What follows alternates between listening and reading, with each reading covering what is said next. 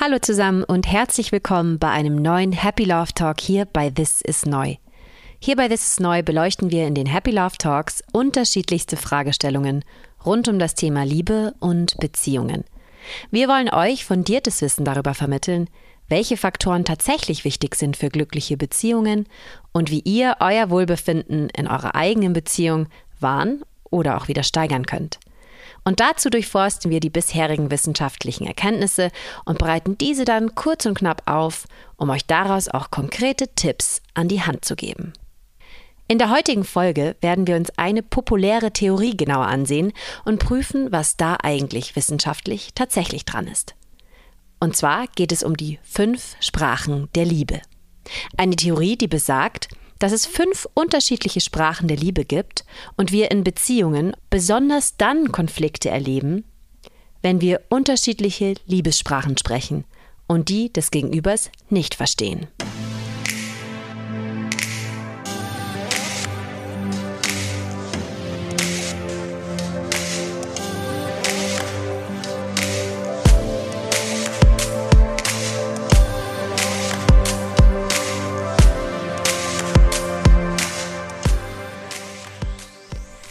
Wichtiger Bestandteil nicht nur für glückliche Beziehungen, sondern für unser allgemeines Wohlbefinden, so zeigt die Forschung, ist das Gefühl, geliebt zu werden.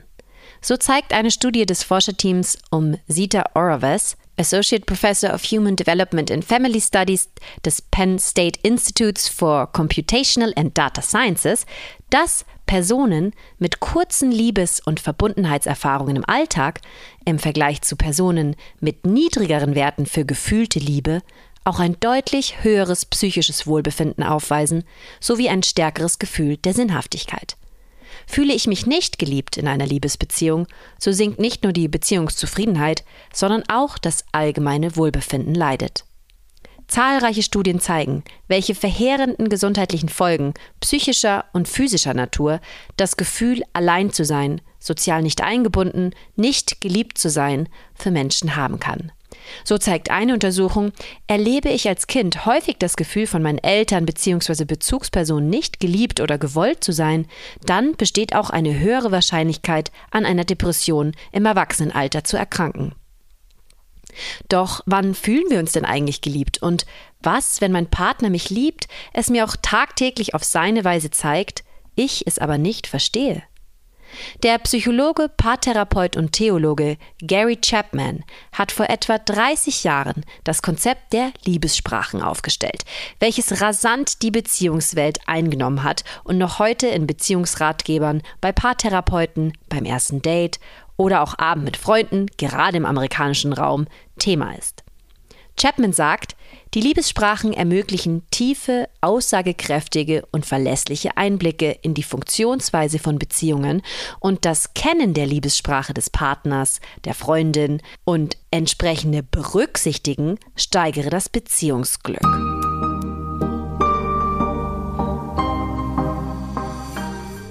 Die Theorie Chapmans hat sichtlich ihren Reiz und Hype.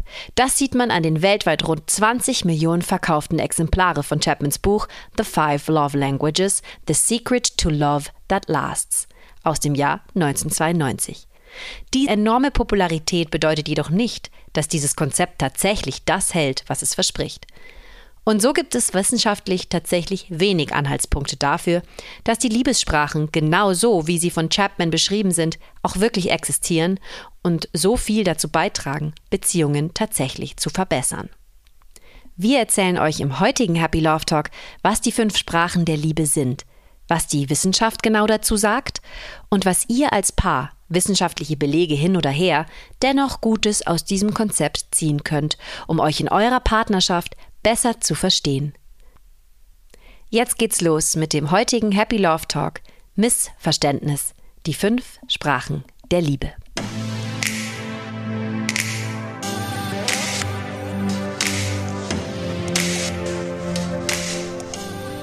(1992) erscheint ein Buch auf dem amerikanischen Markt, das die Beziehungsberatung bis heute prägt, Regale in Buchläden in der Sektion Liebe und Beziehungen füllt und zu einer eingetragenen Marke heranwächst.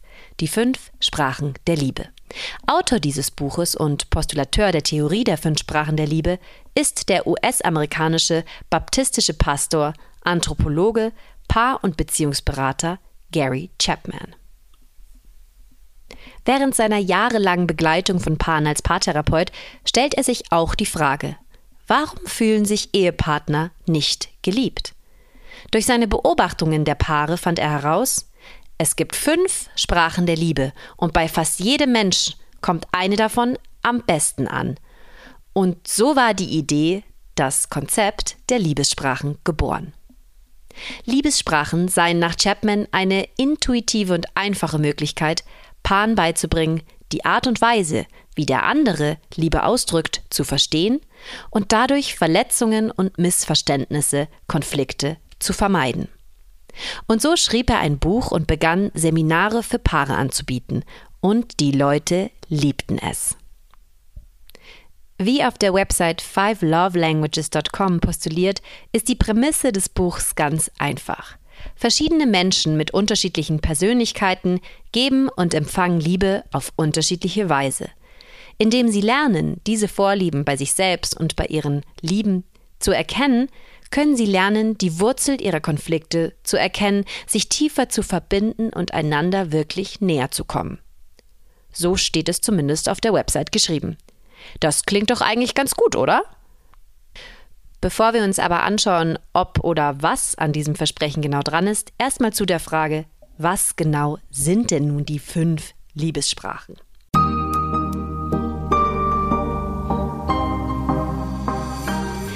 Eine Liebessprache ist die Art, wie ein Mensch Liebe und Sympathie gegenüber anderen ausdrückt.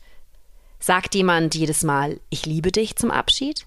Oder kommt jemand extra früher nach Hause und verzichtet auf das Feierabendbier mit den Kollegen, um dem Partner der Partnerin die Kinder abzunehmen? Oder bringt jemand gerne den Lieblingsjoghurt aus dem Supermarkt mit, um seiner Liebsten eine Freude zu machen? Chapman zufolge sind das alles grundlegend unterschiedliche Arten, wie Leute Liebe kommunizieren. Die fünf, die er in seinen Beobachtungen identifizieren konnte, sind die folgenden. Erstens.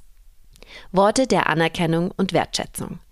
Bringt jemand in einer Beziehung seine Zuneigung, Bewunderung, Sympathie für das Gegenüber viel und explizit verbal zum Ausdruck, nutzt dieser vorwiegend die Liebessprache der Worte der Anerkennung. Das heißt, derjenige zeigt seine Liebe zu jemandem, indem er dies explizit sagt und benennt. So zum Beispiel durch Komplimente, Lob, ausgesprochenes Verständnis, Zustimmung oder Wertschätzung. Seid ihr mit einer Person liiert oder befreundet, die vorwiegend diese Liebessprache spricht, hört ihr nach Chapman dann wahrscheinlich häufiger Sätze wie Ich liebe dich, es ist so schön, dass du da bist oder auch Ich verstehe dich, danke, dass du mich unterstützt und so weiter. Hört ihr solche Sätze also nicht so häufig von eurem Partner, eurer Partnerin, heißt das aber nicht automatisch, dass diese euch nicht liebt oder weniger liebt, sondern vielleicht spricht er oder sie einfach nur eine andere Liebessprache und ist eher eine Person von Taten statt Worten. Zweitens. Unterstützung durch Taten. Die zweite Liebessprache, die Chapman beobachten konnte, ist die des Acts of Service. Das heißt, Personen drücken ihre Liebe nicht explizit verbal aus, sondern kommunizieren diese durch Hilfsbereitschaft, Rückendeckung und Unterstützung. Dies zeigt sich zum Beispiel dadurch, dass euer Partner oder eure Partnerin euch ungefragt bei Dingen unterstützt bzw. Aufgaben übernimmt, die vielleicht eigentlich auf eurer eigenen oder der gemeinsamen To-Do-Liste stehen. Oder aber auch, dass er oder sie sofort unterstützend zur Seite steht, wenn ihr um Hilfe bittet. Habt ihr einen Partner, der eher weniger mithilft und selbst nach mehrmaligen Bitten es nicht auf die Reihe bekommt, die Flaschen am Wochenende wegzubringen, heißt das wahrscheinlich Konflikt, wenn ihr auch keine Kapazität dafür habt und es gemacht werden muss. Es heißt aber auch hier nicht automatisch, dass ihr ihm nicht wichtig genug seid oder er euch nicht genug liebt sondern vielleicht zeigt euer Partner euch seine Liebe eher auf eine der anderen Art und Weisen. Drittens Geschenke. Vielleicht denkt der ein oder andere von euch nun, Geschenke, ist das nicht irgendwie eine platte Art, Liebe auszudrücken? Absolut nicht. Aufmerksamkeiten und Geschenke sind für einige vielleicht nur ein Geben und Nehmen aus gesellschaftlichen Konventionen, doch für viele auch eine Möglichkeit, Gefühle der Zuneigung zu kommen. Indem man dem Partner, der Freundin, den Eltern Geschenke macht, die Rücksichtnahme, Mühe oder Kosten zum Ausdruck bringen. Und wir sprechen hier nicht nur von großen materiellen Geschenken, die dann nur zu besonderen Anlässen gemacht werden. Leute, die ihre Liebe primär mit dieser Liebessprache ausdrücken, zeigen dies auch in kleinen Momenten, indem sie zum Beispiel den Lieblingsjoghurt aus dem Supermarkt mitbringen, einen Kuchen backen zum Geburtstag, zwischendrin mal das Essen mit den Freundinnen bezahlen. All das kann Ausdruck von Liebe sein. Und auch hier kennt jeder von uns Personen, die einfach gar keinen Wert auf Geschenke legen oder einfach gerne die Rechnung teilen, auch wenn es finanziell eigentlich kein Problem wäre, mal zu bezahlen und es sich irgendwie auch gerecht ausgleichen würde. Wieder ist das natürlich nicht automatisch ein Zeichen dafür, dass uns unser Partner, unsere Partnerin nicht genug liebt. Wenn er keine Blumen mitbringt oder mal kein Geburtstagsgeschenk besorgt hat, sondern der Theorie zufolge einfach nicht die ausgeprägteste Liebessprache der Person. Kommen wir zu den letzten beiden Sprachen der Liebe, durch die Personen ihre Zuneigung, Sympathie und Liebe anderen gegenüber kommunizieren.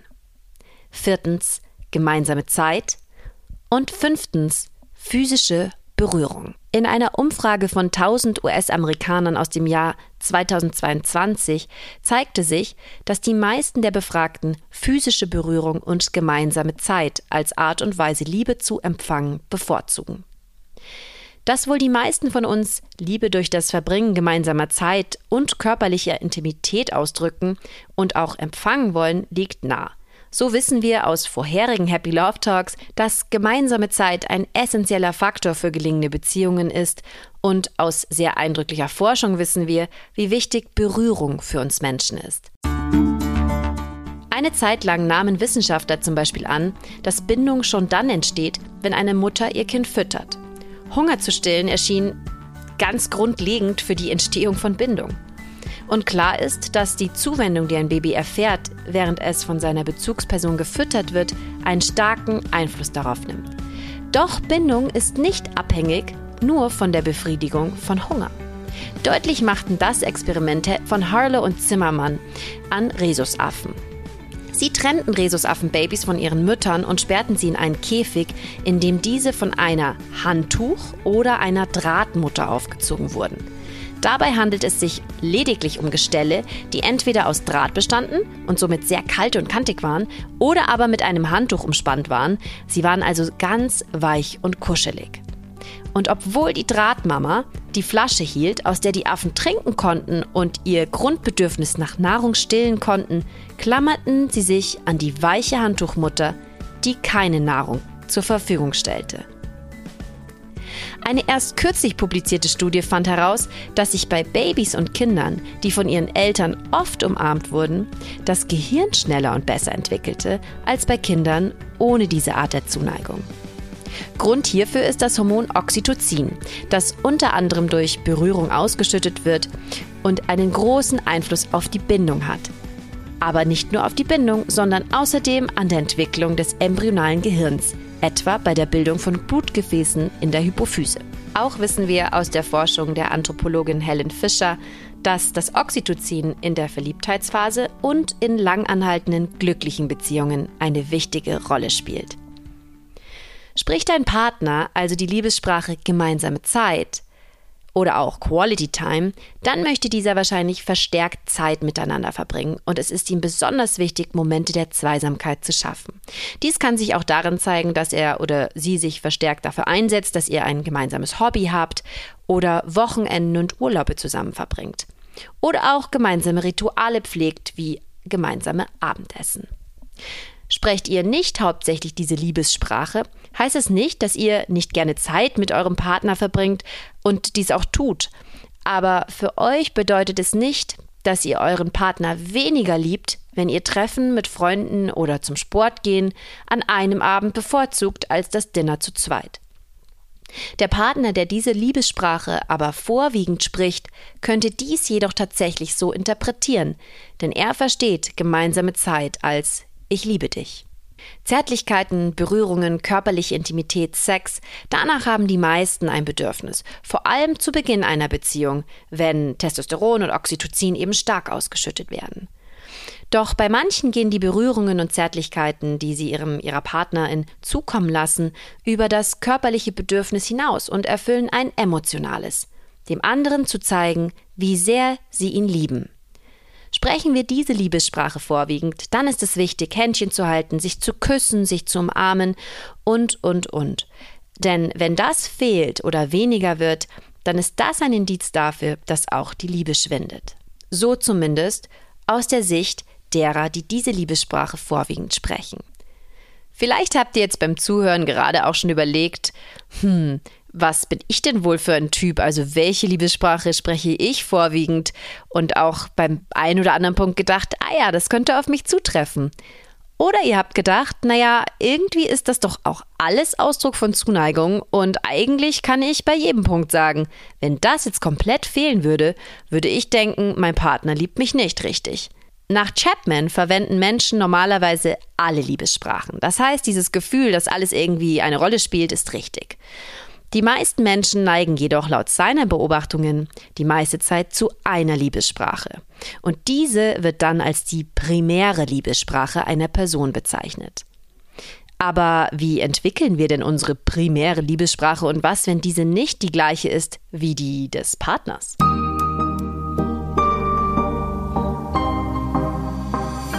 Welche Liebessprache wir hauptsächlich sprechen, liegt laut Chapman daran, welcher wir auch hauptsächlich als Kind und Jugendliche erfahren haben. Wie haben wir als Kind Liebe erlebt? Wie haben sich die Eltern oder andere enge Bezugspersonen Zuneigung gezeigt? So schenkte bei manchen der Papa gerne tolle Geschenke und wir fühlten uns geliebt. Und bei anderen half er regelmäßig beim Reifenwechsel. Bei manchen gab es Bussis und viele Umarmungen, bei anderen vielleicht viel Lob und verbale Anerkennung.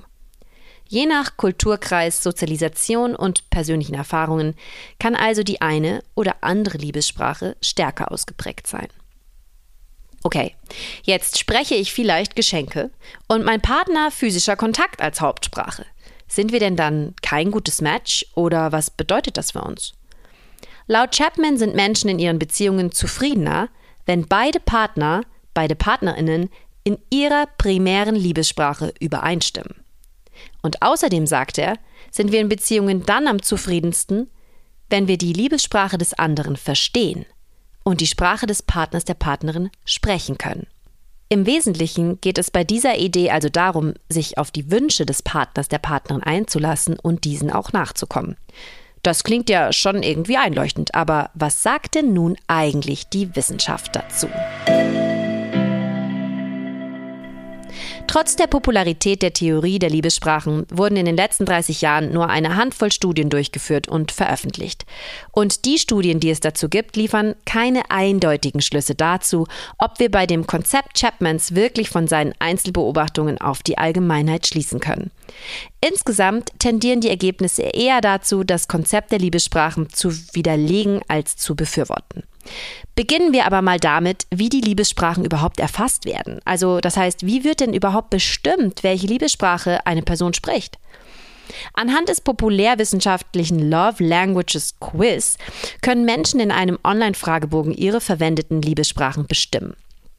Obwohl laut 5lovelanguages.com Millionen von Personen an dem Quiz teilgenommen haben, gibt es keine veröffentlichten Erkenntnisse zur Zuverlässigkeit und Gültigkeit der Messung was darauf schließen lässt, dass es diese wahrscheinlich auch nicht gibt. Das bedeutet, vereinfacht ausgedrückt, wenn ich den Fragebogen mehrmals ausfülle, könnte es sein, dass ich jedes Mal unterschiedliche Ergebnisse bekomme, obwohl sich an mir in der Zwischenzeit nichts geändert hat.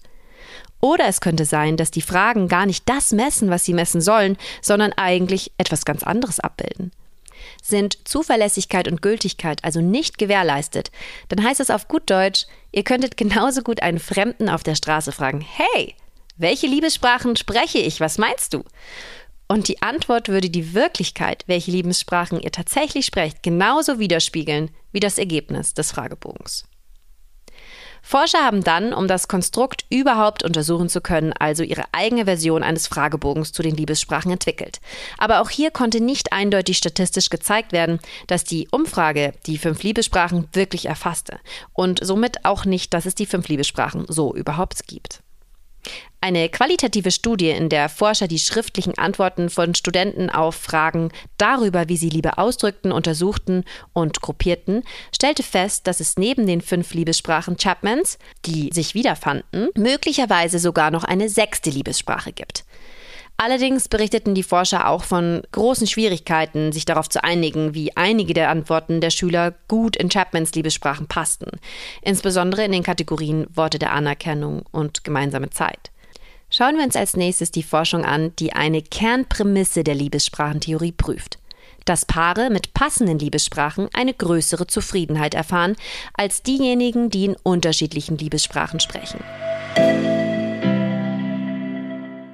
Die Beweise für diese Prämisse sind sehr gemischt. Drei Studien, darunter eine, die Chapmans Love Language Quiz nutzte, haben herausgefunden, dass Paare mit ähnlichen Liebessprachen nicht zufriedener waren als Paare mit unterschiedlichen primären Liebessprachen. Eine neuere Studie ergab jedoch, dass Partnerinnen mit übereinstimmenden Liebessprachen eine größere Beziehungs- und sexuelle Zufriedenheit erlebten als Partnerinnen mit nicht übereinstimmenden Liebessprachen. Diese Untersuchung ergab auch, dass Männer, die über größeres Einfühlungsvermögen und Perspektivenübernahme berichteten, eine Liebessprache hatten, die besser zur Sprache ihres Partners, ihrer Partnerin passte. Das heißt, es könnte auch sein, dass diese Männer die Liebessprache der Partnerin besser verstehen durch ihr Einfühlungsvermögen und diese dann auch selbst zu sprechen beginnen dass neben der grundsätzlichen Ähnlichkeit auch ein besseres Verständnis der Liebessprache des Partners mit einer höheren Beziehungszufriedenheit verbunden ist, ist Chapmans zweite Kernprämisse. Dieser Frage sind nur zwei Studien nachgegangen. Beide fanden heraus, dass die Kenntnis der primären Liebessprache des Partners die Beziehungszufriedenheit in der Gegenwart oder auch in der Zukunft vorhersagt. Das heißt, kenne ich die primäre Liebessprache meines Partners, meiner Partnerin, bin ich jetzt schon oder werde ich in der Zukunft mit der Beziehung insgesamt zufriedener sein? Das klingt doch sehr gut. Doch Vorsicht, auch hier dürfen wir nicht vergessen, dass die zu den Untersuchungen eingesetzten Fragebögen nicht sicher wirklich die Liebessprachen überhaupt messen und hier auch ganz andere Faktoren eine Rolle spielen könnten. Okay, ist das dann also alles Quatsch und man sollte die Finger von der Theorie lassen? Chapman sagt, gute Voraussetzungen für eine glückliche Beziehung ist, die gleiche primäre Liebessprache zu sprechen. Das heißt, beide drücken Liebe zum Beispiel vorwiegend über Berührung oder gemeinsame Zeit oder eine der anderen aus. Hierzu konkret gibt es zwar wenig empirische Evidenz, jedoch erinnert ihr euch vielleicht aus unserem Happy Love Talk gleich und gleich gesellt sich gerne, dass Beziehungen tatsächlich reibungsloser laufen, die Beteiligten zufriedener sind und auch länger zusammen sind, wenn Partner sich in bestimmten Aspekten ähneln. So zum Beispiel in unseren Grundwerten, gemeinsamen Interessen oder aber auch dem Beziehungskonzept. Also meiner Vorstellung davon, was eine gute Beziehung eigentlich ist. Was für Chapmans Beobachtung spricht, dass eine ähnliche Vorstellung davon wann man sich geliebt fühlt, zu mehr Beziehungszufriedenheit und Liebesglück führt. Noch viel zentraler dafür, dass Beziehungen lange gut funktionieren, ist nach Chapman jedoch, dass wir die Liebessprachen des Partners, der Partnerin verstehen und diese für den Partner auch sprechen lernen. Vergleichen wir die unterschiedlichen Liebessprachen mit unseren gesprochenen Landessprachen, dann ist doch das irgendwie einleuchtend. Unter der Annahme, dass es Liebessprachen gibt. Spreche ich Französisch und mein Partner Englisch und keiner von uns beiden versucht, die Sprache des anderen zu lernen oder aber eine gemeinsame Sprache zu lernen, dann wird die Kommunikation nicht unmöglich sein, aber mit Sicherheit irgendwie reibungsintensiver und durch Missverständnisse geprägt. Auch wissenschaftlich ist die Theorie, dass Beziehungen besser funktionieren und durch mehr Zufriedenheit geprägt sind, wenn man auf seinen Partner in einer Weise reagiert, die seinen Bedürfnissen und Wünschen entspricht, durchaus untersucht. Laut den Untersuchungen der Psychologin Christine Finn und Kollegen zum Beispiel steckt vor allem die Fähigkeit, die Bedürfnisse des oder der anderen wahrnehmen zu können, hinter langen und glücklichen Beziehungen. Und noch besser ist, wenn die Bedürfnisse im Einklang sind. Studien zeigen aber auch, dass wir aber nicht unbedingt von Anhieb zueinander passen müssen, sondern wir auch dann zufriedener mit unserem Liebesglück sind, wenn wir uns durch Empathie und Selbstregulation auf die Bedürfnisse des Partners, der Partnerin einlassen und anpassen. Dies konnte auch in einer der Studien zu den Love Languages gezeigt werden. Paare waren nicht unbedingt zufriedener mit ihrer Beziehung, wenn sie die gleiche Liebessprache sprachen, als Paare, die unterschiedliche Liebessprachen einsetzten. Sondern die Paare waren desto zufriedener, je höher die Selbstregulationsfähigkeit der Partner, der Partnerinnen war. Wie kann also nun die Theorie Chapmans mit den bisherigen wissenschaftlichen Erkenntnissen uns als Paar trotzdem helfen? Die Quintessenz Chapmans Beobachtungen, die sich durchaus auch wissenschaftlich bestätigen lässt, ist, je besser wir uns und unseren Partner verstehen und je mehr wir uns auf unsere Partner, unsere Partnerin und dessen und deren Bedürfnisse einlassen, desto reibungsloser und glücklicher die Beziehung. Hier noch ein paar ganz konkrete Tipps dazu. Reflektiert jeder für euch, auf welche Art und Weise ihr selbst eigentlich Liebe ausdrückt und entsprechend auch erwartet, sie zu empfangen. Ihr könnt dies auch gemeinsam machen, indem ihr euch zum Beispiel Fragen stellt wie Woher wusstest du eigentlich, dass deine Eltern bzw. Bezugspersonen sich um dich sorgten oder dich liebten? Wie haben sich denn in deiner Kindheit Personen in deinem Umfeld Zuneigung und Sympathie gezeigt? Woran hast du in deiner Jugend als erstes bemerkt, dass jemand dich mag? Und wie hat sich das vielleicht auch verändert? Wann würdest du denken, dass eine Person dich wohl nicht mehr so gerne hat? Und wann würdest du denken, dass ich dich nicht mehr liebe? Auch wenn die wissenschaftliche Basis dazu, dass es genau diese fünf Liebessprachen, die Chapman postuliert, gibt, eher dünn ist, könnt ihr das Konzept dennoch gut als Grundlage nutzen, um einander noch besser zu verstehen. So könnt ihr die fünf Sprachen der Liebe nach Wichtigkeit sortieren und euch gegenseitig eure Rangfolgen zeigen. Nachdem ihr reflektiert habt, tauscht euch dann gemeinsam darüber aus und hört gut dabei zu, welche Liebessprachen euer Partner, eure Partnerin spricht. Das heißt, erfahrt, was braucht mein Partner, um sich geliebt zu fühlen und erfahrt auch, wie zeigt er oder sie mir eigentlich, dass ich geliebt bin. Vereinbart dann, euch gegenseitig Sprachunterricht zu geben und versucht ganz bewusst die Sprache eures Liebsten, eurer Liebsten zu lernen. Fragt euch dazu zum Beispiel regelmäßig, hey, kann ich dir irgendwas Gutes tun? Dann kann jeder von euch einen Wunsch in der eigenen Muttersprache formulieren, wie Danke, ja, könntest du mir einen Kaffee machen? Das wäre lieb. Oder Nimm mich mal in den Arm, ich bin gerade irgendwie total ausgelaugt. So bekommt der eine Partner die Möglichkeit, die eigenen Bedürfnisse offen zu kommunizieren und der andere kann die bevorzugte Sprache bewusst üben. Seid euch dabei auch klar, dass empfangt ihr Liebe nicht in der Art und Weise, die ihr gewohnt seid bzw. erwartet, dies nicht automatisch heißen muss, dass euer Partner, eure Partnerin euch weniger liebt. Seid ihr euch doch unsicher, ob zum Beispiel die schwindende Zärtlichkeit zwischen euch mehr als ich bin müde von der Arbeit bedeutet, Sprecht eure Beobachtungen und Interpretationen offen an und geht ins Gespräch. Durch diesen offenen Austausch und das Einlassen auf die Art und Weise des anderen, Liebe zu geben und zu empfangen, werdet ihr mit eurer Beziehung dann langfristig auch zufriedener sein, euch geliebter und insgesamt wohler fühlen. Das war unsere Folge zum Thema Missverständnis, die fünf Sprachen der Liebe. Hört auch beim nächsten Mal wieder rein und abonniert unseren Kanal, wenn euch diese Folge gefallen hat. Hier bei This is Neu berichten wir euch, welche Faktoren uns aus wissenschaftlicher Sicht tatsächlich glücklich machen, individuell und in Beziehung. Für alle von euch, die sich für den wissenschaftlichen Background dieser Folge interessieren, die verwendeten Quellen findet ihr wie immer in den Show Notes. Schaut auch unbedingt mal auf unserer Seite www.thisisneu.com vorbei. Mein Name ist Josephine. Vielen Dank fürs Zuhören und bis zur nächsten Folge bei This ist Neu.